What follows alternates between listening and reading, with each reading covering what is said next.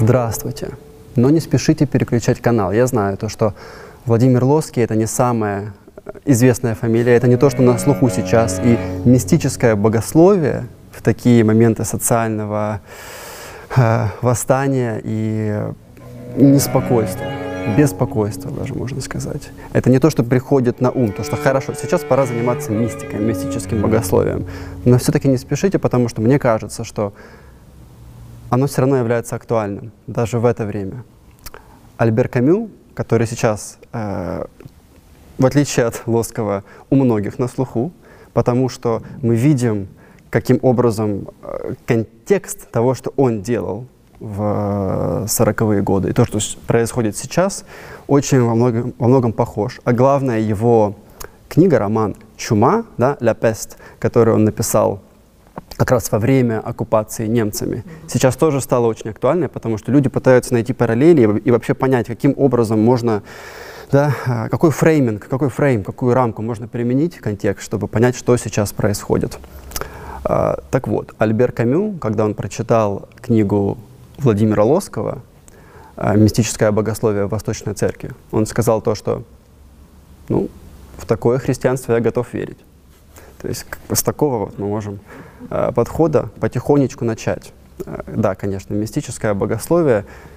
Первое, что приходит на ум, это нечто, что никак не связано с реальным, day-to-day, -day, бытовым миром, в котором есть несправедливость, в котором есть угнетение, в котором есть все то, что мы так не любим или даже любим. Мистики кажутся нам такими, которые просто уходят куда-то в свою норку, и там мечтают о каких-то безумных наслоениях, абстракции, иррациональности, одним словом, мистики, каких-то загадок. Но, на мой взгляд, мистика — это нечто другое. Мистика — это нечто вроде пророка. И пророка не в смысле предсказателя, как сейчас в публичном понимании мы понимаем, а библейского пророка. Это человек, который говорит, смотрите, мы пошли не туда, Израиль, кому ты служишь? Какие э, золотые быки э, ты устанавливаешь на своих площадях для поклонения? Нужно сделать шаг назад или не шаг назад, наоборот, вперед. В общем, нужно вернуться на пути Господней. Неважно, это назад, консервативный или либеральный прогрессивный. Нам нужно вернуться к, на путь не к чему-то прошлому, тому, что уже прошло, а на праведный путь, да, ходить дорожками Яхве. Э, как, как, как писал великий поэт э, очень-очень давно. И для меня мистик — это противоположность романтика. У нас слово романтики, вообще романтизм, немножечко отличается от того, как его используют на Западе и, скажем, в академической сфере. Поэтому, когда я говорю то, что самые большие враги — это романтики — люди думают, что я просто какой-то рациональный предприниматель, который не хочет вообще зажигать свечки и нюхать там, не знаю, и сбрасывать лепестки или, или, или любить свою жену, которой у меня нету пока. Нет, э, я не люблю романтиков не поэтому. Романтизм, романтик, как я его понимаю, это человек, который думает то, что вот тогда было классно. Вот в Средневековье. Какие люди жили в этих общинах, был прекрасный собор, все собирались, да, сожгли ведьм, но этого были причины. Романтик думает то, что вот был когда-то рай. И задача нашей эсхатологии — это возвращение туда. Это, это Руссо, когда он говорит о том, что... Э, когда он говорит о благородном дикаре, которого испортила культура и цивилизация. Это когда он говорит про он очень смешно говорит про музыку. Он любил музыку, но он любил ее своеобразно. Он говорил, вот раньше были эти народные мелодии односложные, мотивчики, они были понятны. А сейчас это симфония. Что за бред происходит? Это нужно учиться, чтобы ее понять. Она, она не играет на таком вот сердечном, интуитивном уровне для нас. Да? Не то. Нам нужно вернуться к этой простоте. Так вот, несмотря на то, что в этом есть очень много правды, и нам нужно постоянно возвращаться к конкретике и простоте, и простота — это главный друг настоящего искусства, но это не та простота, где мы возвращаемся назад. Общество усложняется. И если мы на, наперекор этому усложнению будем сейчас пытаться рассматривать его как какой-то элементарный, элементарный круг дикарей, который сидит вокруг костра, мы обратим общество в хаос. Поэтому мистик в этом смысле. Ты можешь о нем подумать как о противоположности романтика, потому что мистик слышать не хочет о каком-то хорошем будущем, которое мы потеряли, э, прошлом, которое мы потеряли. Мистик хочет думать о том, что можно сделать нам, чтобы привести нечто mm-hmm. иное в жизнь. Но об этом Библия даже говорит, в таком понимании романтика. Соломон говорит, не от большого ума ты говоришь, что раньше было лучше. Но мы, мы склонны к тому, чтобы говорить, мы постоянно подвержены вот, этой, вот этому ощущению потерянного рая. Мы думаем, вот, вот там было хорошо, вот в детстве было. Мы часто слышим от родителей или от старшего поколения, вот там была колбаса по 50 копеек и так далее, и так далее. Но это не от большого ума происходит. Да, проблема в том, что в детстве реально было хорошо. Детство это прекрасный, прекрасный образ. Вот, не знаю, для меня, когда я думаю о Царстве Небесном, для меня самая лучшая метафора понимания, что это может быть, это состояние детской невинности. То есть это действительно прекрасное время. Но я, если сейчас буду пытаться вернуться в это детство, я устрою сейчас себе вместо рая самый настоящий ад, потому что нет ничего хуже, чем взрослый человек, который ведет себя как инфант. Да? да? Это будет инфантилизм, поэтому, как всегда, здесь есть правда, но если мы возьмем эту правду и сделаем ее главной правдой, мы просто будем заниматься регрессом так и получается, так и формируется ересь. Ересь берет какую-то истину, но ставит ее во главу угла. Да? То есть это как бы сказать о важном, что это самое важное. Мне очень понравилось, э, понравился, по-моему, последний пост Кирилла Говоруна в Телеграме о том, что вообще такое ересь чаще всего. Он говорил про Ария, если я не ошибаюсь, mm-hmm. про арианство, самую известную ересь, и про некоторые другие. Потому что сейчас принято подавать эту ересь как какую-то какое-то такое прогрессивное отклонение. То есть Ари это был таким хипстером, да, которому, которому не нравилось учение церкви, он хотел внести что-то новое. В то время как Гаврун прекрасно показывает, как на самом деле э, эти люди и были самыми безумными традиционалистами. Да, да. Они брали какую-то истину, за которую они хватались, которой они держались. И им было наплевать на то, что время что-то делает, как-то ее раскрывает, то, что мы живем в мире. Но дело даже не в этом. Дело в том, что они зацикливались на чем-то одном, вместо того, чтобы увидеть, как доктрина раскрывается красиво, как это происходит.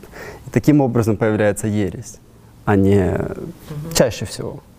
Тоже, я думаю, важно отметить, через чью призму мы смотрим на Лоскова сегодня. Это Роуэн Уильямс, один из любимейших богословов э, Дионисия, э, потому что это архиепископ Кентерберийский и очень прогрессивный, на самом деле, богослов. И мы смотрим через его призму, поэтому я начну с пару слов о, о нашем почтенном архи... архиепископе Кентерберийском. Да, только предыдущем, да. Да, Роуэн Уильямс сейчас, до 2012 года был. Я забираю этот хлеб у Дениса, потому что знаю, что он может говорить о нем часами. Я себя сдерживаю да, насчет да, этого. Поэтому оставлю тебе право говорить о а, Лоску. А, интересно, а, вообще жизнь Роуэна Уильямса, а, когда я читал о нем, он меня достаточно сильно впечатлил. На самом деле я не был так сильно глубоко с ним знаком. Э, Роуэн Уильямс – это его докторская диссертация. Это книга о богословии Владимира Лоскова, его докторская диссертация, которая была опубликована на русском языке в 2009 году. И она опубликована только на русском языке? Только на русском языке, и причем впервые. Она написана в 1975 году, и э, она ну, никогда не была вообще предназначена для публикации но благодаря, так сказать, связям, отношениям и контактам она публикуется здесь. И интересно, как сам Уильямс пишет, что я рад, что а, эту, эту мою работу будет впервые читать православный читатель, в православном контексте он имеет в виду. Интересно, как мы сейчас будем говорить о самом Лоском, но прежде всего скажу, что э, интересно, что Роуэн Уильямс занимается им, потому что вот как он о себе пишет – он знает русский язык и а, владеет, кстати, меня удивило, умеет читать почти на 10 языках. Сам он валиец, но он говорит на трех языках, читает на 10. Э, он говорит, в юности под влиянием русской религиозной философии подумал о переходе в православие. Но чувствовал, что в таком шаге таится некая опасность. Скорее всего, мне на самом деле очень хотелось стать русским. Но поскольку я урожденный валиец, это было трудновато. Э, сам Уильямс изучал э, религиозную философию Владимира Лоскова, много о Достоевском, э, и у него есть хорошая достаточно работа о Достоевском, о богословии Достоевского именно, что на самом деле очень уникально. Вот, это взгляд современного, цитирую, это взгляд современного богослова на то, чем Достоевский адекватен современному богословию и миру. А вообще, Роуэн Уильямс очень открыт к отношениям с православной церковью, вообще к такой вот экуменическому содружеству, он является частью экуменического содружества, и вообще интересна его политика во время того, когда он был руководителем англиканской церкви, он постоянно выступал э, против войны, в то время была война в Ираке, вот. Да, он даже был однажды арестован, свое бытие в Оксфорде, я не помню, кем он был тогда, студентом или уже преподавателем, но он был арестован во время протеста против э, ядерного оружия. Mm-hmm. Он был арестован за то, что они пели псалмы возле nuclear plant, mm-hmm. которая там находилась или что-то в этом роде. Удивительно. А, вот его пару цитат, которые, мне кажется, очень ярко открывают нам этого автора. «Никого нельзя сбрасывать со счета, ни одну группу, ни одну нацию, ни одно меньшинство, никого нельзя делать козлом отпущения за наши страхи», говорит Уильямс, будучи епископом. Еще одна его цитата. А, как он сам говорит, его главной целью является разделение возникающих вопросов вокруг прав религиозных групп в рамках светского государства. Еще много можно говорить о Уильямсе, но вкратце скажем, что это ага, очень авторитетный и уважаемый богослов, который был главой англиканской церкви, я думаю, архиепископ Кентерберийский такой титул уже о многом говорит. И интересный его э, вообще подход к изучению Лоскова. Для меня было приятно читать эту работу, потому что э, в ней абсолютно не чувствовалось надмения. Он говорит, это, это слабый очерк, это слабая работа, но при этом чувствуется фундаментальная работа, которую он проделал. Он цитирует э, французские, э, греческие, русские произведения в оригинале, которые он цитирует, читает. Ну, то есть видно просто ну, гений и мощь. Это очень объективная работа. А? Что для, это очень объективная работа. Mm-hmm. Читая ее, с одной стороны, ты прекрасно видишь настроение и отношение автора к Лоскому то есть Уильямса к Лоскому. Но при этом и меня это поражает, потому что мне кажется, что это чуть ли не самое сложное. Он не пытается выставлять его хорошие стороны в более выгодном свете, чем они есть. И не пытается пропускать и опускать, то есть проходить стороной негативные стороны. Он абсолютно объективен. Э, что для меня говорит о том, что ему не нужно стремиться манипулировать правдой, чтобы здесь доказать свою правоту. Он это то, что значит верить по-настоящему, иметь веру. Это вера, которая не боится правды.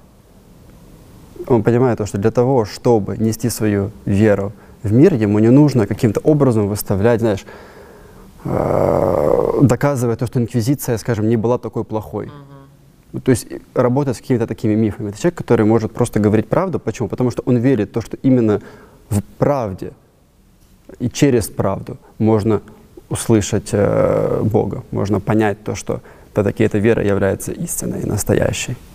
Да, это... Интересно, как он сам пишет вот это предисловие уже через 30 лет, когда Дух, Литера, Дух Литера издала это, эту книгу, чудесную работу. Он говорит, «Эм, сейчас я понимаю, что там как бы есть ошибки. Знаешь, и это уже огромная смелость признать того, что он говорит, с результатами новых исследований, я бы, наверное, чуть-чуть не так сказал там отношение к этому. К этому.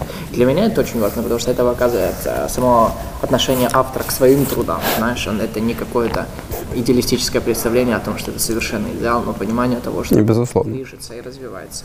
Ну давай перейдем, наверное, к Лоскому. А, в Владимире Лоском есть много что сказать.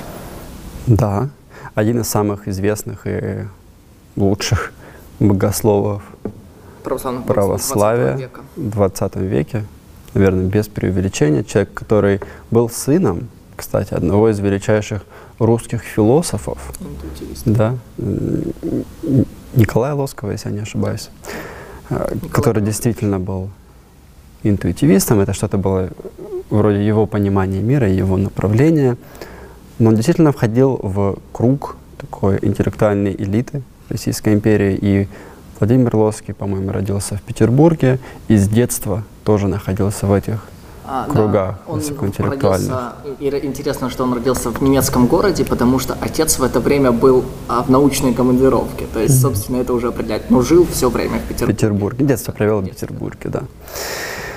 А, Это, я думаю, значительно определило его движение в будущем, знаешь, потому что когда ты рождаешься, просто даже его рождение происходит во время научной конференции там, или научной э, поездки своего отца, это уже серьезно определяет академический путь. И как написано Роуэном Уильямсом в первой главе, что уже с детства было определено такой вот путь по академической э, стези. Но он, кстати, не пошел по стези отца прямо сначала, потому что отец изучал философию, а он поступил в Петербургский университет, чтобы изучать историю.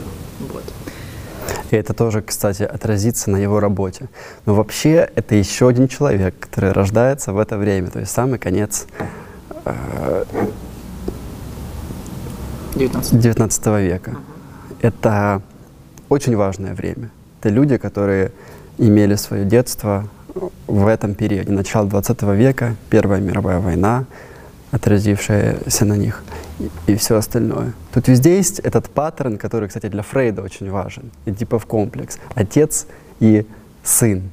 Э, Отец Лоскова, кстати, переживет его, к сожалению. Они будут жить в, во Франции, но сын умрет раньше, чем отец. Отец даже напишет книгу а, про историю русской философии в 20 веке в основном.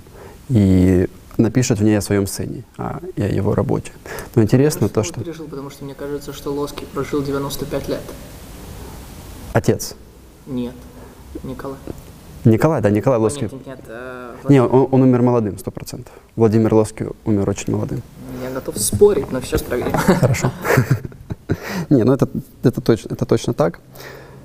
Главное то, что Эдипов комплекс даже то есть он существовал не только в этих еврейских, еврейских семьях, где родители, отцы в основном заработали очень много денег, а их молодые э, дети, которые вырастали в, этом, в этой атмосфере зарабатывания денег, в этой атмосфере неравенства, они все становились марксистами, и, и причем такими иудейскими марксистами, и отрицали отцовский предпринимательский дух. Так, в принципе, возникла франкфуртская школа. В России, конечно, была другая история, но тоже конфликт отцов и детей имел место быть. Что это вообще за тусовка его отца Николая Лоскова? Такое начало 20 века в России, конец 19 века, да, Соловьев, Хомяков, Флоренский. Что, что вообще происходит? Русский религиозный ренессанс происходит, русская религиозная филосо- философия. Это люди, которые, в принципе, выросли на очень странном симбиозе, которого не было в Европе. Это, это культура, с одной стор- стороны, православно-христианская, своеобразная, с другой стороны, интеллек- интеллектуально заимствовавшая очень многое из немецкой классической философии. Это Кант, это Гегель прежде всего, Шеллинг, Шопенгауэр и Шопенгауэр не относится к классической, но, но тем не менее, это немецкая такая традиция филос- философствования. И, и, и из этого такой вылился очень интересный, и, и самое главное, это отсутствие классического наследия в России. Европе очень серьезное э, наследие Древней Греции и Рима, Римской империи. Это стоики, Синека, Марк Аврелий. Это, это, это греческое наследие, это вся культура, которая дала себя э, раскрыть во время Возрождения. В Европе это произошло. В России этого не происходило. Да, у нас был Андрей Рублев, и в нем находят какие-то элементы личностного и возрожденческого, но это неправда. И найти черты в любой иконе, можно найти черты всего великого, что можно придумать. Но, а, никакого гуманизма и возрождения в России того времени не было. Поэтому странный симбиоз, отсутствие почти полное классического наследия, которое очень важно. Вспомни французскую революцию, да? Марат, Вольтер. Это люди, которые жили вот этим духом э, возрождения классических греческих, римских каких-то ценностей, да, Ницше. В России это не близко русским. Поэтому в России, с одной стороны, христианская, очень интересная, такое православно-языческое отчасти наследие, а с другой стороны, немецкая классическая философия. Главное это имена, конечно, и Гегеля, Шеллинга. Да. А, происходит, возникает это явление. Русская религиозная философия. Очень странная. Булгаков, Флоренский, наверное, самые главные э, ее имена. И что отличает их? Это разные мыслители, но точнее, что их соединяет? Сначала, что их отличает? Хорошо. Булгаков — это марксист, который постепенно становился христианином. Да, да. Это человек, который э, пытался понять, каким образом христианство может стать чем-то, что включает в себя эту борьбу марксизма, но при этом превосходит его и, включ... и создает какой-то более высокий синтез. И он с помощью вот этого... И это, и это не должно сбрасываться со счетов. Фундамент немецкой классической философии — это серьезное орудие мысли, это, это, это, это не шутки. Он создает эту систему. Он пишет «Свет не вечерний», но самое главное, он пишет э, «Агнец Божий». Ты говоришь о Сергии Булгакове. Сергей Булгаков, абсолютно верно, да. Не Михаил Булгаков. Ну, конечно, чтобы для наших слушателей было Да, Сергей Булгаков. Он пишет эту работу, и ее отличает, допис... ну да, пишет уже там, да. Чем она отличается? Именно вот этим вот странным философствованием, этим, этим философско-религиозным языком, но не богословским. То есть у него всегда остается, э, скажем так, этот запашок. Это неплохой запашок, но это запашок интеллигентского дискурса, из которого, который он пытается как бы, которому он пытается приоткрыть христианство, но он всегда остается внутри их языковой игры, так сказать. У Флоренского очень похожая ситуация. Это тоже круг интеллигентов. Это Россия начала 20 века, это не религиозная страна. Для них это тоже такая же динковинка, как и для нас сейчас. Но Флоренский пытается показать, как вся вот эта вот интеллигентная жизнь может быть преображена с помощью религиозного языка. Поэтому он тоже пишет на языке, который понятен интеллигенции начала 20 века. Это неплохой язык, но он имеет мало чего общего с таким хорошим, патристическим, православным языком. И именно это происходит в конфликте отцов и детей.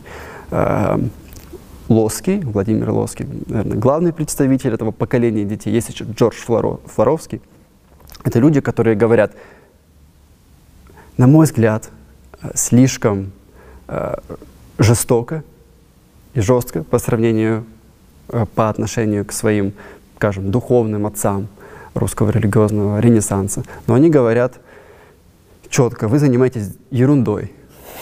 Нам, нам нужно быть, нам нужно быть внутри да, нашей традиции. Нам нужно создавать неопатристический синтез – на основе этой мудрости, заповеданной, заповеданной нам отцами. Нам нужно быть внутри предания, а не заниматься каким-то, какой-то попыткой э, спасения немецкой классической философии, чем, по сути, занимался Сергей Булгаков. То есть здесь есть этот разрез. То есть мы можем начать думать о э, Владимире Лоском, поместив его в этот контекст с детей, которые отчасти восстали против того языка, на котором говорили их родители. Я прочитаю цитату, которая здесь, мне кажется, очень уместна.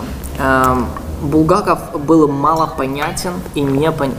мало понятен или непонятен Лоскому. Прежде всего не по причине какой-то заслуживающей порицания слепоты последнего, но потому что для Лоского близость между православием и интеллигенцией была, так сказать, чем-то собой собой разумеющимся. Черта столь характерна для интеллектуального эпоса Петербурга в два первые десятилетия 20 века. Угу. Вот это то, о чем ты говоришь, то, что первые два десятилетия, да, с 1900 по 1920 годы, а именно в это время Лоский растет в Петербурге, учится там, а происходит какое-то примирение между православием и интеллигенцией, да? То есть можно сказать, что их отцы смогли сделать это? То есть им, отцам нужно было доказывать то, что религиозный язык имеет место в новом мире, в 20 веке. Сыновья, да, они уже выросли в климате, где, в принципе, они могут теперь просто говорить о Писании без, скажем, трех глав, которые пре- предшествуют этому разговору, где они объясняют то, что, ну, это не так уж и глупо об этом Да. говорить. Они могут просто, да, это как Карл Барт, который говорит, давайте просто начнем со Слова Божьего. Давайте не будем заниматься каким-то таким натуральным, естественным богословием, где мы должны доказывать то, что язык о Боге вообще имеет право на существование. Да? Библия есть, просто начнем начнем с нее. Да, тут- а тут, тут другое. Тут предание есть, давайте просто начнем с предания и отцов и традиции. То есть, да, то есть может такое здесь быть. Да, и видим, что он формируется как, да, можно сказать, сын науки, да, сын интеллектуала, и при этом сын православной церкви. И для него это... Без конфликта. Да, не существует никакого конфликта. Хотя, конечно, к вот такой вот институциональной религии он придет уже где-то к 40 годам после длительного такого пути формирования. Но стоит сказать, да, что его вот такой первый этап, а, наверное, тут стоит добавить, что когда происходит революция, он учится в университете, он, кстати, это конспектирует, э, делает запись революции в своем дневнике, есть хорошее описание, но а, он попадает вместе со своей семьей во вторую волну иммиграции. Потому что Ленин всех тех, Легендарный, да, Да. философский пароход. философский пароход, те, кто не согласен, отправляют, собственно, подальше из России. Они останавливаются в Праге. В Праге он учится э, в э, Карловском университете. И заметьте, это вся эта история, которую я слышу уже очень много раз, когда я изучаю этих великих русских иммигрантов, Набоков. То же самое. У него мама в итоге и осталась в Праге, он потом не мог, не мог к ней Там приехать. История была очень похожа. Да, Прага, потом Берлин, потом Париж. То есть это была такая вот Да, да, да. интересная цепочка событий. Вот, и он White- там, и через два года он понимает, что ему недостаточно того, что дает ему Карловский университет, и он отправляется учиться в Сорбонну. Как раз в Сорбоне происходит вот такое его формирование, я бы сказал, ам, из исторического происходит интерес, углубление с помощью его учителя и руководителя к философии, и конкретно к религиозной философии.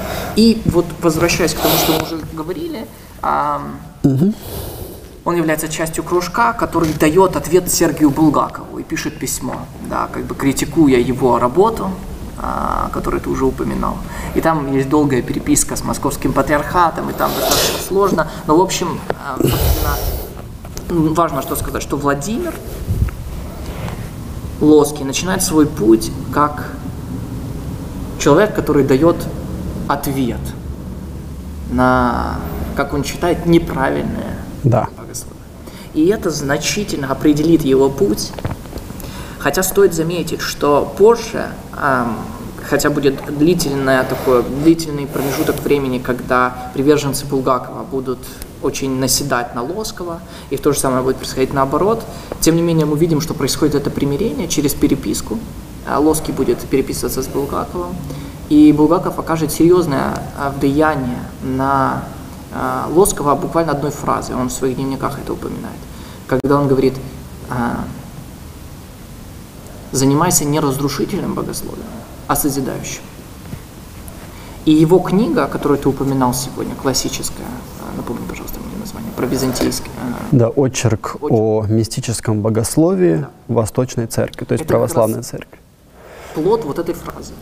Он решил не а, критиковать, не а, да, разрушать, но решил созидать. И этим он на самом деле и прославился, потому что Лоский известен как ну, один из самых фундаментальных систематиков. Он именно систематизирует да, философию, и он является основателем, да, э, представителем э, персо- персонализма, интуитизма, да, следуя за своим отцом, и основателем вот этого неопатристического синтеза, о котором мы, кстати, можем сейчас поговорить. Что такое неопатризм? Да. В целом он действительно находится как будто на перекрестке всех этих движений. То есть отец и вообще дискурс, в котором, с которого он вырос, это РРР, русский религиозный ренессанс, о котором я уже говорил. И он действительно начинает с чего-то вроде восстания против этого ренессанса. Говорит о том, что мы можем лучше. И лучше для него и его, ну, в, целом, э, идеологического соратника Джорджа Флоровского лучше это неопатристический синтез. Это попытка построить э, и выразить современным языком мудрость отцов. И это попытка, которая у него воплотилась и выразилась в этом очерке. В целом это движение этого синтеза. Э, на нем дело не заканчивается, потому что оно было достаточно реакционным, как любой ответ на то, что делали отцы, оно было реакционным, и оно как бы ударилось в эту идею о том, что все, то, что можно делать, можно делать так. Ну, как бы в своем худшем обличии оно это сделало. Но богословы, которые видели этот конфликт, которые в нем участвовали, они сумели выйти из этого противостояния и создать, не создать, а, скажем, начать работать в духе того, что ты уже упомянул, персонализма. Был ли Лоским основателем? Мне сложно сказать. Он действительно говорил о личности, о персональном очень много. Но то богословие, которое появится уже после него и которое охарактеризует э, ну, православное богословие вплоть до сегодняшнего дня, это будет именно персонализм, или, возможно, лучше сказать, богословие общения, которое основано на очень интересном понимании личности. Личности, которая понимается так. Ты — личность не потому, что в тебе есть как какая-то такая сокрытая, спрятанная душа, которая делает тебя отличающимся от всех остальных людей. Знаешь, как это некая твоя сущность, вот Марк Агарков такой-то, такой-то, это ты. И ты совсем не такой, как все остальные. И это делает тебя тобо, тобой. Вот это вот отличие от остальных, это твоя неделимость, это индивидуализм. Но это богословие рассмотрело личность как нечто чуть ли не противоположное. Я личность, как раз потому, что я общался с этим человеком, с тем человеком, с тем человеком, потому что я встретил этих людей, и эти люди через наши отношения любви или даже вражды, они отразились на мне. И вот этот вот отпечаток этих отношений, это и есть моя личность. То есть это, по сути, чистая противоположность, но и там, и там есть настоящая личностность. Просто она по-другому понимается. Вот это для меня важно, то, что ты упомянул, потому что когда я читал о персонализме, что он является представителем персонализма, и мое определение персонализма и его богословие, оно вообще не состыковалось. И потом я понял, что это абсолютно разное понимание персонализма, потому что абсолютно разный путь выбирается. Современный персонализм, или то, что сейчас принято понимать под персонализмом, предполагает вот такую индивидуальность, твою собственную уникальность. Ты сам в себе – но вот что мне нравится в Лоском, то, что Лоский говорит, нет, вы – это, по сути, ну, если можно так грубо сказать, это плод ваших отношений. Это плод вашего окружения, это плод э, тех связей, которые у вас есть. И тут персоналия, да, она также является личной, э, личность, да, и индивид, он тоже является ценным, очень важным, но он рассматривается через общение. И для меня это очень важный момент. Да, через общение. То есть человек, как всегда, спрашивающий и отвечающий на вопрос другого или на ответ другого внутри этого общения. И поэтому составляющим э, общину, не теряя свою индивидуальность, то есть составляя троицу, не теряя свою личность. Вот это очень для меня было важно, когда я читал, потому что это абсолютно то, о чем я думал на самом деле, и я много об этом говорю. Одной из причин, почему я интересуюсь богословием дружбы, богословием отношений, социума, это потому что а, для меня фундаментальным тезисом является то, что человек является социальным существом, потому что он создан таким по образу и подобию Божьему. Бог имеет три лица, и эти три лица имеют совершенное общение внутри себя. И поэтому человек не создан быть сам по себе. Да, да. Они являются совершенно одним, при этом ни на секунду не теряя свое отличие. То есть это, это, наверное, это, э, с точки зрения вот, философского разговора, чуть ли не самое главное, что вот нам нужно сегодня понимать. И поэтому нам так не хватает вот крестьянского богословия, как мне кажется, вообще сейчас для образования людей, для понимания того, что, вот что значит для меня быть мной, что значит для меня быть в отношениях с другими людьми, что значит дружить. Что такое, вот чем отличается дружба от братства? Почему дружба выше, чем братство в некотором очень важном смысле? Потому что для меня дружить с человеком значит иметь э, желание сохранять дистанцию, сохранять расстояние, позволять ему быть другим, но при этом не умаляя нашу дружбу. В то время как в братстве, наше братство основано на том, ну, на кровном родстве, которое просто есть само по себе, и оно делает нас одинаковыми. А потом уже, покуда мы развиваемся, мы отходим от этого братства. Но в дружбе мы можем отходить от тебя. То есть я могу пойти, я, я более э, политически э, лево, э, то есть слева, чем ты. Я могу пойти еще влево. Ты можешь пойти еще в центр. Я не считаю тебя правым, я считаю тебя таким центристом, либералом. Ты можешь пойти еще в центр. Можно уходить в центр далеко, то есть куда-то над вообще конфликтом.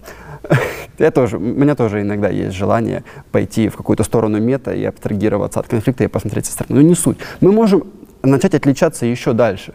Но это будет для, для нас поводом для еще более интересного общения. Потому что если бы мы были одинаковыми, зачем нам и в два часа было бы общаться? В этом нет никакого смысла. Поэтому дружба действительно, наверное, отражается, это суть христианской игры с не нулевой суммой. Нам не нужно делить одни и те же ресурсы, одни и те же характеристики, одни и те же убеждения для того, чтобы быть одним, братьями во Христе. Uh-huh. Да? Вот это для меня очень важно, потому что это вскрывает понимание, что богословие имеет практическое применение в моей жизни.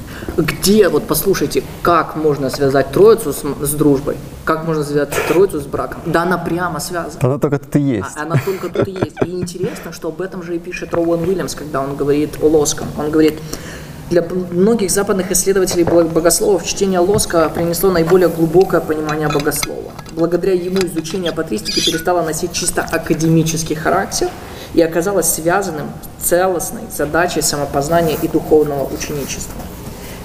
Решившись превратить свое чтение Лоска в предмет докторской диссертации, я полагал, что эта работа поможет постичь богословие как дело всей церкви, а не специализации немногих. Вот это очень важно, то, что богословие воспринимается не как что-то, пусть этим занимаются академики, священники, нам, простолюдинам, это не нужно. Но на самом деле нам, простолюдинам, как раз это и нужно. Всем это нужно, потому что это имеет практическую трансляцию в твоей практической жизни. Да, я в целом являюсь сторонником Второго Ватиканского собора. Если говорить о практическом богословии. Но я очень недоволен одним из его последствий это идея о том, что нам нужно убрать всю эту, да, хайфалютин, такую, такую абстрактную, сложную богословскую мысль из нашего проповедования, из нашей общинной жизни. Потому что, ну зачем это вообще надо? Просто нужно просто принять всех и расслабиться и так далее. В итоге это отринуло людей, которые хотят думать от религии, и сделало религию не везде, абсолютно не везде, но в популярном сознании, к сожалению, нередко э, сделала религию уделом неразумности.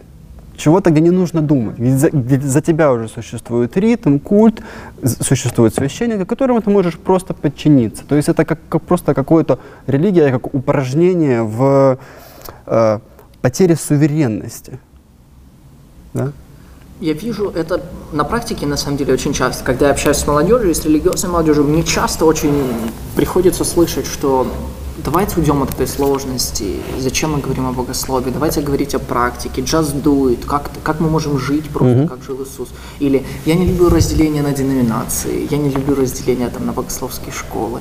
И для меня это свидетельство непонимания, на самом деле, ключевых истин Писания, потому что все новозаветные, вот практически все новозаветные послания, которые есть, это апология, это ответ на неправильное богословие. Зачем апостолы этим занимались? Да потому что они все понимали, особенно это видно в посланиях апостола Павла. У него всегда первая часть это богословская, теоретическая, а вторая часть это практическая, которая истекает из этого богословия. Он дает ответ, апологию на неправильное понимание, на неправильное учение. Потому что практическое богословие для меня это вершина пирамиды.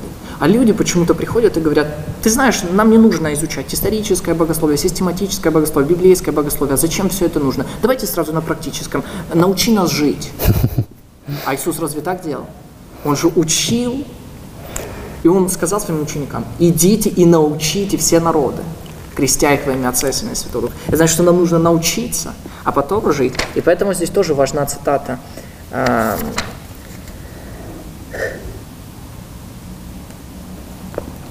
Наиболее очевидным для меня результатом исследования, говорит э, Уильямс, стало убеждение, что богословие отцов, он говорит о патристике, давало не только формулировки о Боге, но и целостное видение человеческого существования. Это то, против чего восстал Лоски. Он говорит, не надо смотреть на отцов церкви, на патристику, как на что-то, как за витриной стоит. И мы этого рассматриваем как в музее. Это то, что имеет практическое применение здесь и сейчас. Именно поэтому вот этот синтез, да, неопатристический, он предполагает эм, соединять вот эту религиозно-философскую традицию с современными вызовами. Вот. И тут важными элементами является святоотеческая традиция, да, которая соединяется с э, персонализмом, как мы уже сказали, экзистенциализмом Мартина Хайдегера. Вот это такое вот происходит какой-то, эм, ну я бы сказал, синтез, да, но он так и называется. Выделяют здесь в рамках патристики особенно, они очень уделяют внимание восточным отцам церкви, и это связано с такой вот э, деваста... Как это правильно назвать? Девестернизация? Да, да, да, да. Это как бы отход от... От Запада. Да, да. Ну, вообще, это вот неприятная черта для меня очень многих православных Да. богословов.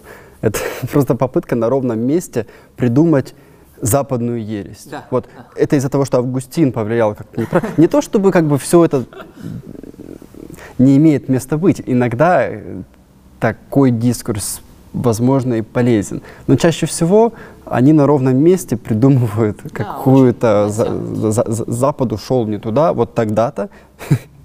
И потом уже, видимо, э, его нужно исправлять с помощью нашего чистого восточного богословия. Отчасти, ну, я даже и согласен, я бы не был бы православным, если бы я так не считал. Но чаще всего и Уильямс это показывает просто шедеврально. За этим стоит не очень хорошее мышление. Э, Вот, просто пустословие. На самом деле здесь он, Уильямс говорит, что здесь больше культурного, чем богословского. Люди, вот есть вот такое, знаешь, стремление отделиться от Аб- Запада. Абсолютно дело. Да. Это чисто какая-то русская черта, Просто которая такая. сейчас только хуже стала. Сейчас только умножается. Интересно, что э, Лоский-то рос в Питере, а в Питере не было такой русофилии, пока она царствовала в Москве в то время. И поэтому это тоже отложило его такой отпечаток, но тем не менее, все равно.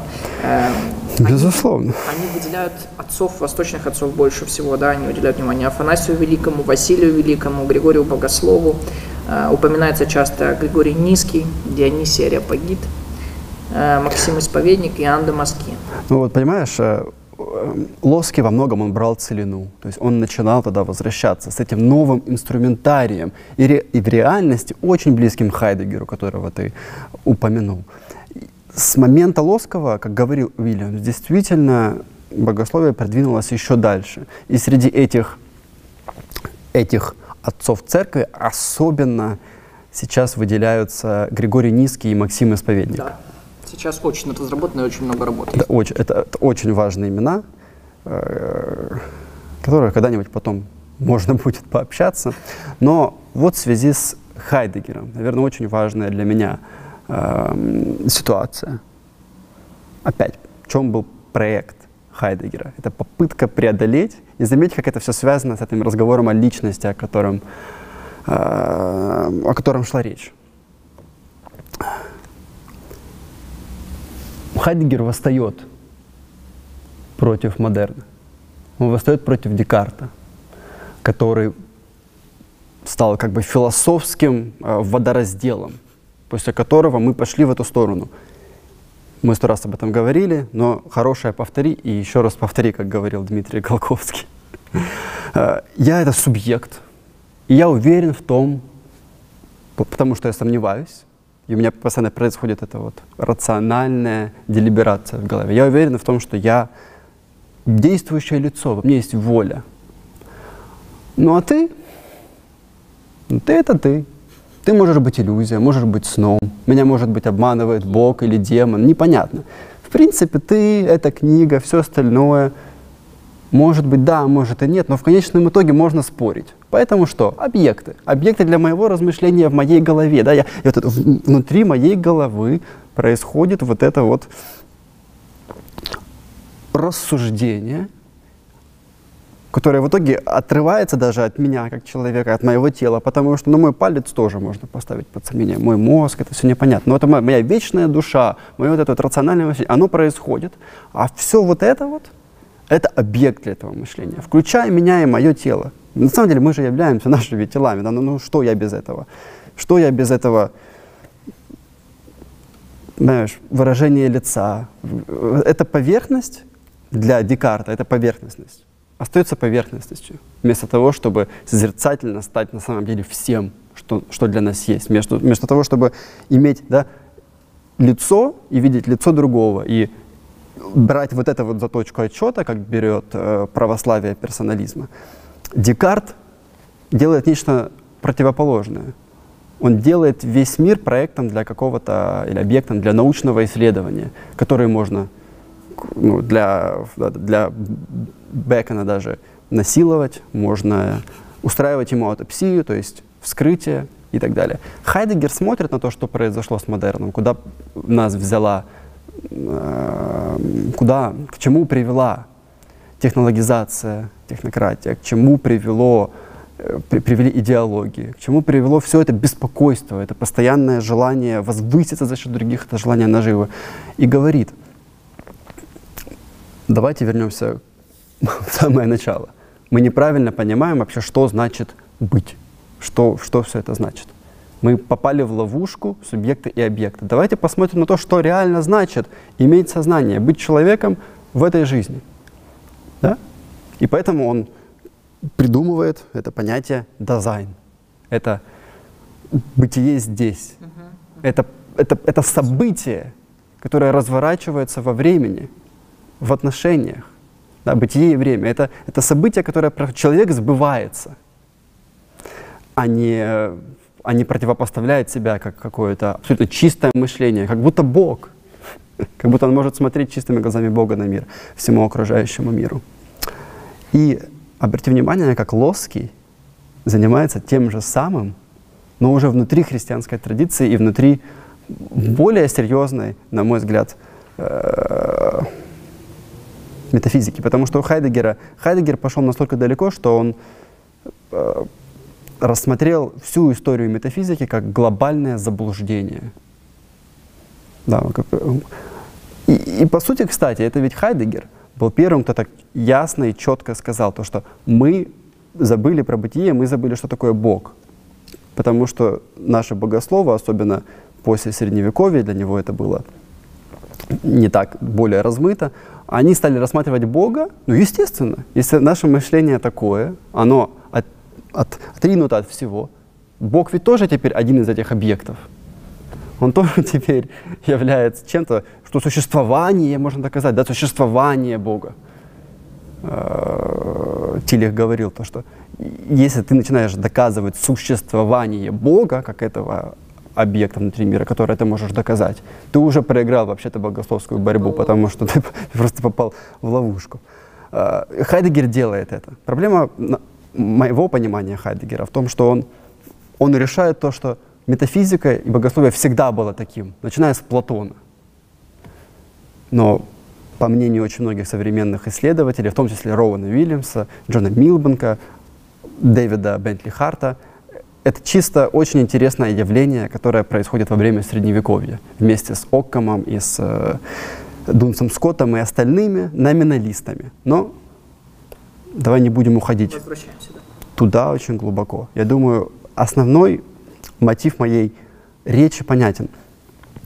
Личность и понимание личности у Лоскова и у современного хорошего богословия, оно соответствует как раз этому зову Хайдегера, зова бытия, вернуться к другому пониманию, к более динамическому пониманию того, что значит быть личностью, быть собой, быть человеком, что значит быть аутентичным человеком. Быть аутентичным и по Хайдегеру, и по Лоскому, и по нашему, наверное, с тобой мнению.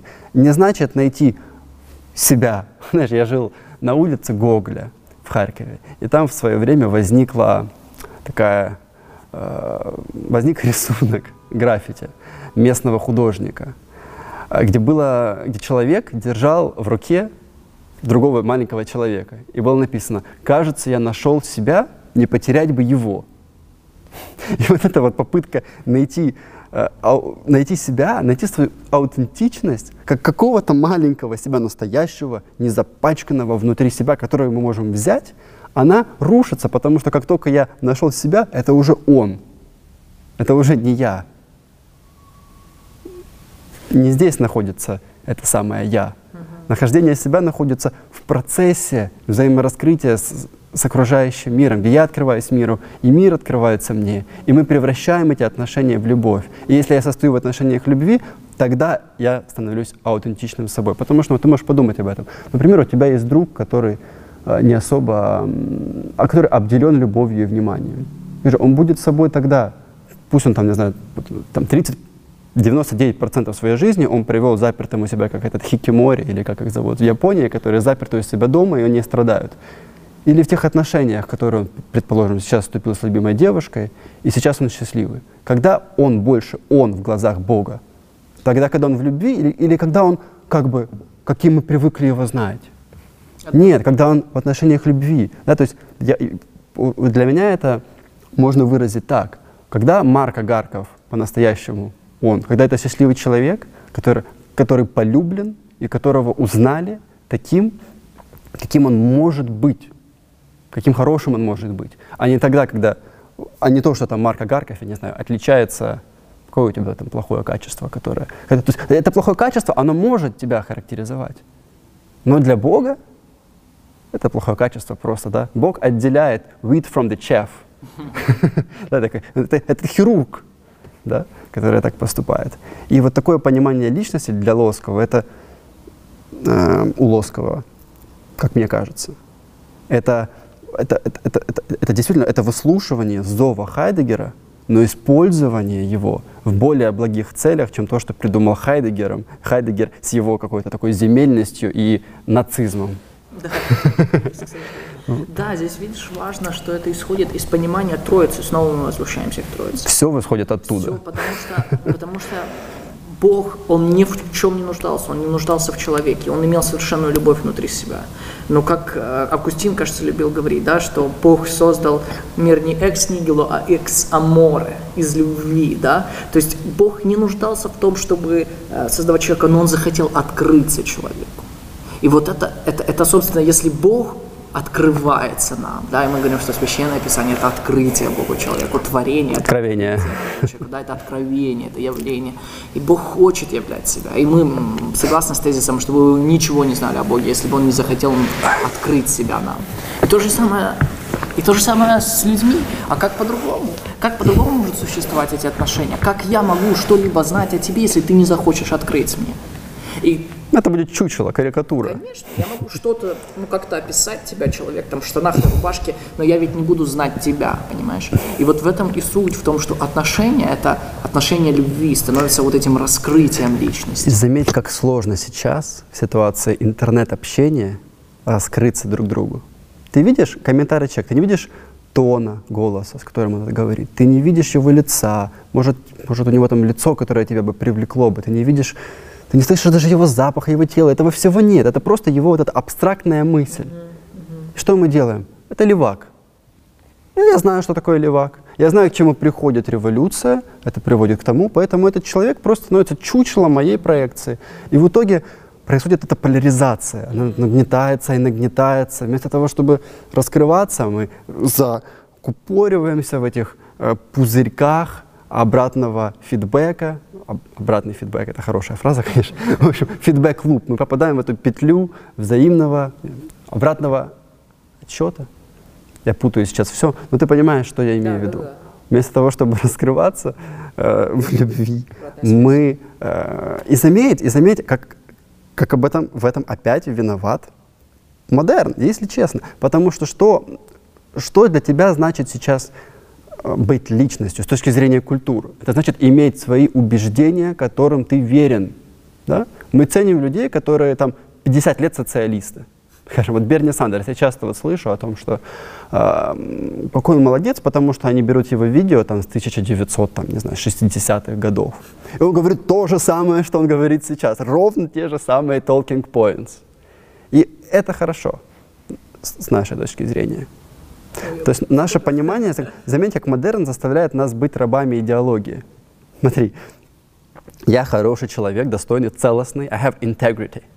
Если я верен своим убеждениям. Что такое мои убеждения? Это моя идеология. То есть если я остаюсь заложником этой идеологии, значит, я хороший человек. И поэтому социализм, капитализм, изм, изм, изм, фашизм, нацизм, они реально становятся действующими лицами, потому что они имеют, это абстрактные понятия, я понимаю, нет никакого социализма, который витает в облаке. Но это реальные, с точки зрения, кстати, вот такого, такого старого, хорошего богословия, это такие вот ангелы и демоны. Это такие вот общие какие-то вещи, формы жизни, мотивы поведения, которые через идеи, через язык, через комментарии, через какие-то мысли, которые у нас появляются, они воспроизводят себя, знаете, вот паттерны поведения. Их нужно изгонять. Их нужно изгонять с помощью хорошего богословия. Тоже, насколько на практике часто мне приходится знать, я продолжаю вот эту идею, которую ты говоришь о социальных сетях, что люди бывают э, знакомятся в социальных сетях, общаются, и кажется, душа в душу встречаются, и общение не идет. Они не могут принять другого, не могут раскрыться. Или наоборот, я слышал другие варианты, когда люди ну, просто ненавидели друг друга и думали, что ну, этот человек вот такой-то, вот как раз то, о чем ты говоришь, вешание ярлыков. Левак, правый, фашист, коммунист и так далее, и так далее. А, но когда встречались, оказывается, что человек совершенно другой. Именно поэтому важность обретения себя в другом. Вот это то, о чем мы постоянно говорим, да, это это... Ну, я могу быть увиден только другим. Только другим, да? Да, это правда. Да, это, это Эдит Штайн. Это, это сострадание, сочувствие one-on-one. То есть это, это, это самое начало. Это textbook example с которого мы должны начинать. И об этом и говорит Лоски, об этом и говорит Лоски. Уже в заключении говорит Уильямс. Первоначально его намерение было показать, что а, патристическая традиция, примерно в том виде, в каком дошла до нас, предлагает ряд альтернативных ответов, что святоотеческий персонализм представляет относительно ясное и полностью разработанное богословское решение. Угу, угу. И вот еще важно, а, Николай Лоски считает, что коллективное следует рассматривать не как противостоящее, а как взаимодополняющие начало. Что судьбы частного и общего нельзя делить друг от друга и оценить во взаимной изоляции. Это лежит в основе персонализма Лоскова. И это, я думаю, важно сейчас обсудить. Очень важно. Особенно в контексте того вообще, что происходит в мире, и вот, вот это как раз популяризации индивидуализма. Давай опять через христианство это раскроем, потому что здесь мы, наверное, более компетентны. Я вот недавно спорил с отцом по поводу того, что значит спасение, что значит личное спасение, насколько это личное спасение. Mm-hmm. То есть, особенно, да, если мы исходим из такого понимания личности, как, какое предлагает Лоски, насколько вообще спасение может быть именно моим спасением mm-hmm. вне разговора о том, что это еще и твое спасение, и спасение всех людей, которые сделали меня собой. То есть моя личность, как она может быть спасена, если вот, вот эта вот часть меня, это моя мать, да? это ее любовь, которая из ничего сделала меня таким, какой я есть. Потому что любовь, если это такая агапическая любовь, которая самоопустошающая, если она это божественная любовь, то она воспроизводит этот принцип э, творения, ex nihilo или ex amore, как ты говоришь я здесь, все эти люди, без которых я отказываюсь, да, как говорит Достоевский, я сдаю свой билет э, в рай, без которых я отказываюсь думать о, о спасении. Все это, все это я, мой отец, мой, мой дедушка, моя девушка, которой я расстался. Это все происходит, это все э, случается, это все сбывается. Сбывается заодно. Хорошо, личное спасение, извини.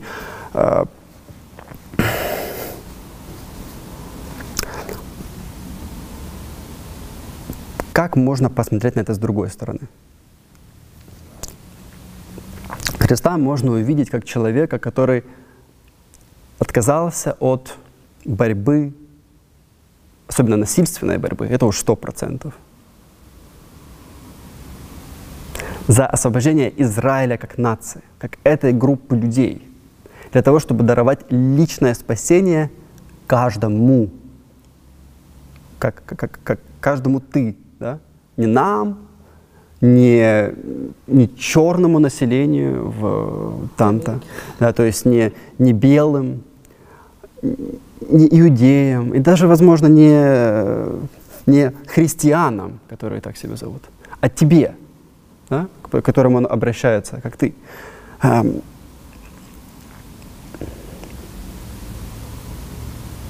Можно ли так на это посмотреть? Безусловно, можно. Но потом опять возникает вопрос, а что значит ты? Что значит я? Что делал? Э, и зачем, если это было бы так, Христос вообще шел бы в этот центр израильской жизни как нации, э, в Иерусалим? Почему он интересовался Торой? Да, он еще в детстве, Евангелие от Луки, оставался в главном храме для того, чтобы спорить и задавать вопросы учителям, да, раввинам, рэббе. А, почему он это делает? Почему он раздает хлеба людям, которым нечего есть? Ну, но самое главное, почему он еще болтает на всякие абстрактные темы? Если спасение было бы личным, он просто мог бы делать то, что делает Христос в Великом Инквизиторе Достоевского. Он может выслушать всякий бред этого инквизитора, этого человека, кто имеет власть, да, да, система system of oppression, как сейчас принято говорить, в, особенно в Америке. Он его выслушивает, он молчит, ничего не делает, он просто целует его в сухие губы и все. Да, это часть, это, это, это, это суть действия Христа.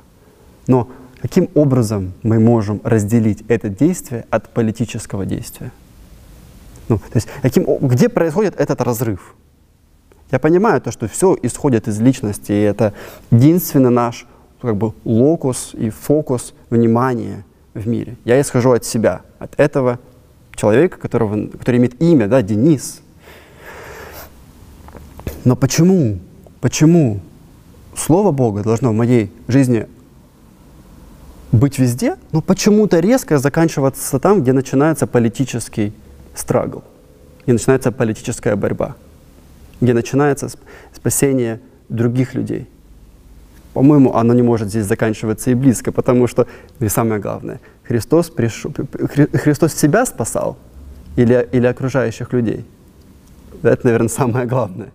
Ему было абсолютно наплевать на себя. И он спасал окружающих людей. И а, разг, раз, разграничение, э, политическое, политическое разграничение здесь на мой взгляд. Все-таки я, я не понимаю, где можно поставить этот барьер. Потому что, безусловно, в подъезде его нельзя поставить. В том смысле, то, что мои соседи, ни один христианин даже, который выступает за самое личное спасение и полное наплевательство на политическую жизнь, не скажет то, что гадить в подъезде можно. Или то, что можно заливать соседа. Или то, что нельзя организовывать какой-то соседский кружок для того, чтобы там вынести мусор или устроить, или просто защитить дом от сноса. Это сто процентов можно, хорошо. А почему потом на городском уровне это останавливается? На мой взгляд, этого нельзя останавливать ни на уровне городском, ни национального государства, которое, которое я очень не люблю, любое, ни на уровне глобальном, ни на уровне людей. Просто ни на каком уровне. Я, я, не вижу, я не вижу, где, как можно поставить барьер на одном из этих уровней и сказать то, что дальше идти нельзя. Разве не весь мир находится в руках Бога?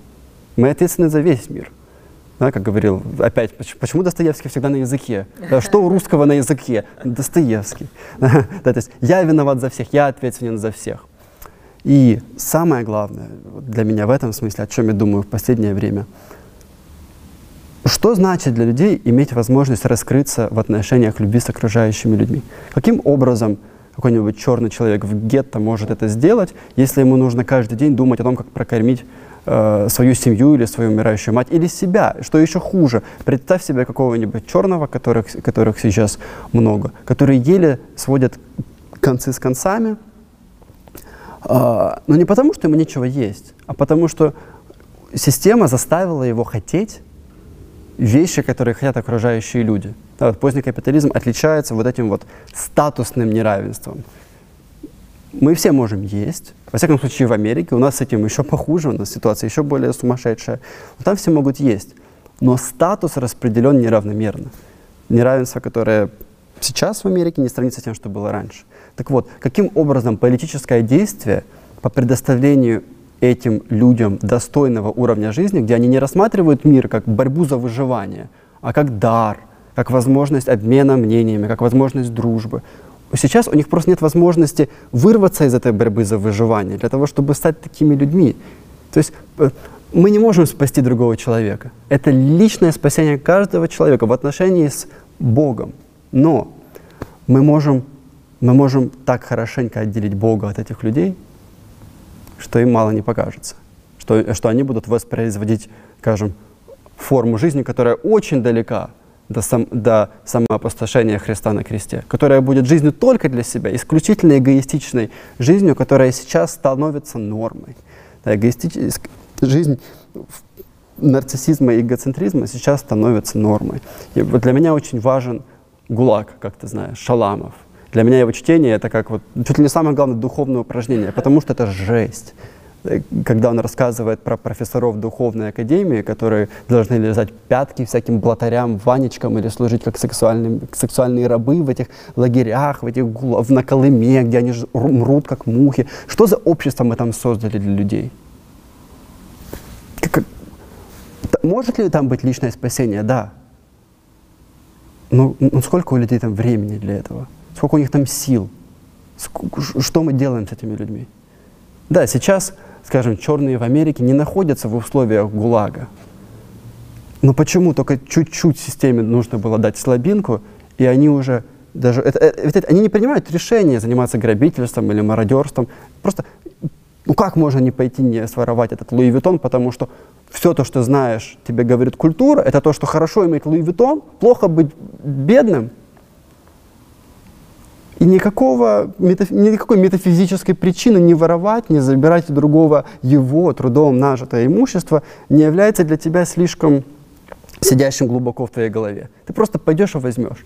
Почему мы сейчас а, как бы дефолт, как, как, как дефолтно создаем для столь многих людей такие условия? Я не думаю, то, что э, это нормально. Да, я думаю, мы будем еще об этом говорить. Я хочу вернуться вот как раз к пониманию корпоративного спасения в Библии. Важно, если вы просто возьмете читать Ветхий Завет, Новый Завет, вы увидите, что Бог постоянно говорит о спасении как спасении народа, как спасении нас. Смотрите, это корпоративное спасение, корпора с латыни, и значит тело. И мы говорим о теле Христовом. То есть церковь — это тело Христово. Да, Именно абсолютно. так Новый Завет говорит, что мы часть одного тела. И а, Павел это раскрывает в Коринфянном послании. Он говорит, если болит одна часть, болит все тело. Если радуется одна часть, радуется все тело, потому что мы соединены под главой Иисусом Христом. Иисус для чего приходит? Э, ангел говорит Марии, он пришел для того, чтобы спасти людей своих от грехов их. Еще Нивелирует ли это полностью, полностью контекст а, индивидуальности? Конечно же нет. Нет. Потому что даже в Ветхом Завете, где было явно выделено, это израильский народ был отделен, он имел границы, и это было э, равно Божьему народу. Да? Тем не менее, там мы читаем у пророков больших, «Я назвал тебя по имени». Иисус, когда умирает на кресте, Он же умирает не за серую массу, он умирает за личности, да, личности, которые объединены в один народ. И поэтому для меня очень важно, очень важна вот эта богословская концепция союза со Христом. Потому что когда мы становимся верующими, мы помещаемся во Христа. Для меня это вот, я помню, я был в детском лагере, и я пытался объяснить, что такое церковь детям. Вот как объяснить детям, что такое церковь. И буквально меня посетила мысль, я увидел веник. Я взял веник и говорю, смотрите, видите, как много разных соломинок внизу? Что их связывает? И они говорят, вот это ручка. Я говорю, так вот эта ручка – это Иисус Христос. Потому что мы, какое мне дело до тебя, если у тебя индивидуальное спасение и у меня индивидуальное спасение? Но нету никакой мне разницы. Ты язычник, я еврей. В чем проблема? Мы сами по себе. Но как делает Христос? Он помещает и язычника, и еврея во Христа. Он связывает нас со Христом, с единой головой. И теперь мне уже не все равно на тебя. Теперь мне не плевать, теперь это моя ответственность. Апостол Павел в Ефесянам говорит, я открою вам великую тайну. Раньше то, что было разделенным, язычники, которые вообще не могли иметь спасения, без при- принадлежности к израильскому Ну, народу. подумай о том, да, какой это шок для евреев, для которых всегда их общинность была Конечно. абсолютно, когда, когда говорит апостол, в Христе нет ни Эллина, ни Иудея. Иудея. Каким образом? Эллины — это, это развратные, просто моральные уроды, язычники, евреи. Никакой разницы. Да, это абсолютное безумие, но это христианское безумие. Поэтому они не могли этого понять поначалу. Очень сложно им было понять. Просто когда Павел говорит, что я проповедовал язычникам, или то, что я отправил к язычникам, они поднимали вопль, они кричали, они хотели разодрать Павла. Да. Они отправили его судить, хотели, чтобы его казнили. Потому что им было невозможно это поместить. Невозможно это вместить. Но Иисус в этом и сила, понимаешь? Что Он становится вот этой отправной точкой, которая становится расширением спасения для всех. Господь говорит, нет уже ни раба, ни свободного, ни мужчины, ни женщины, ни иудея, ни эллина. Нету вот этих барьеров. Мы теперь все едино во Христе. Да. И вот это сильно, вот это сильно. И поэтому здесь смотри то, что пишет э, в конце тоже Смотрю. Уильямс. Он говорит, ключом к его богословию лосково является видение человека, согласно которому человек определяется своей способностью отображать Божье самоотречение. Это то, что ты говорил явление его в троичной жизни, в сотворении и мира, в его земной жизни, в жизни Иисуса Христа, в его действиях, в каждой человеческой душе, способностью откликнуться на это самоотречение в выступлении, то есть, то есть в созерцании, и в кайнонии, В общении. жизни. Вот, вот это соединение индивидуальности, личности вместе с этой кайненией, которая есть, которую Господь создает. Ведь церковь также и называлась поначалу кайнения. Да, да. Скоро будет семинар в этом университете. Кайнания. Ты приглашаешь? Да, как бы присоединяйтесь. А когда ты подскажи нашим? Пока непонятно. Сейчас что может быть понятно? Это раньше мы строили планы на 20 лет вперед. А сейчас вот у меня сегодня планы изменились. Быстро ты мне что... Наверное, я бы хотел, знаешь, тоже, что за- закончить. Тоже очень важной фразой, которую, собственно, и, и подытоживает Уильямс о богословии Лоском. Он говорит, мы в большей мере отдадим дань его оригинальности и творческой способности, если признаем богатое разнообразие элементов, инкорпорированных им в свое богословие. То есть мы видим, что действительно попытка Лоскова была в том, чтобы вернуть то, что он считал очень важным, то, о чем говорили отцы церкви, и то, о чем забыли. Вот это понимание личности, которое действительно связано с окружающим и которое невозможно без кайнонии, без общения. Да. И да, верно, тут. И поэтому он пытался держать этот, ну, я бы назвал это золотой серединой, вот этот баланс.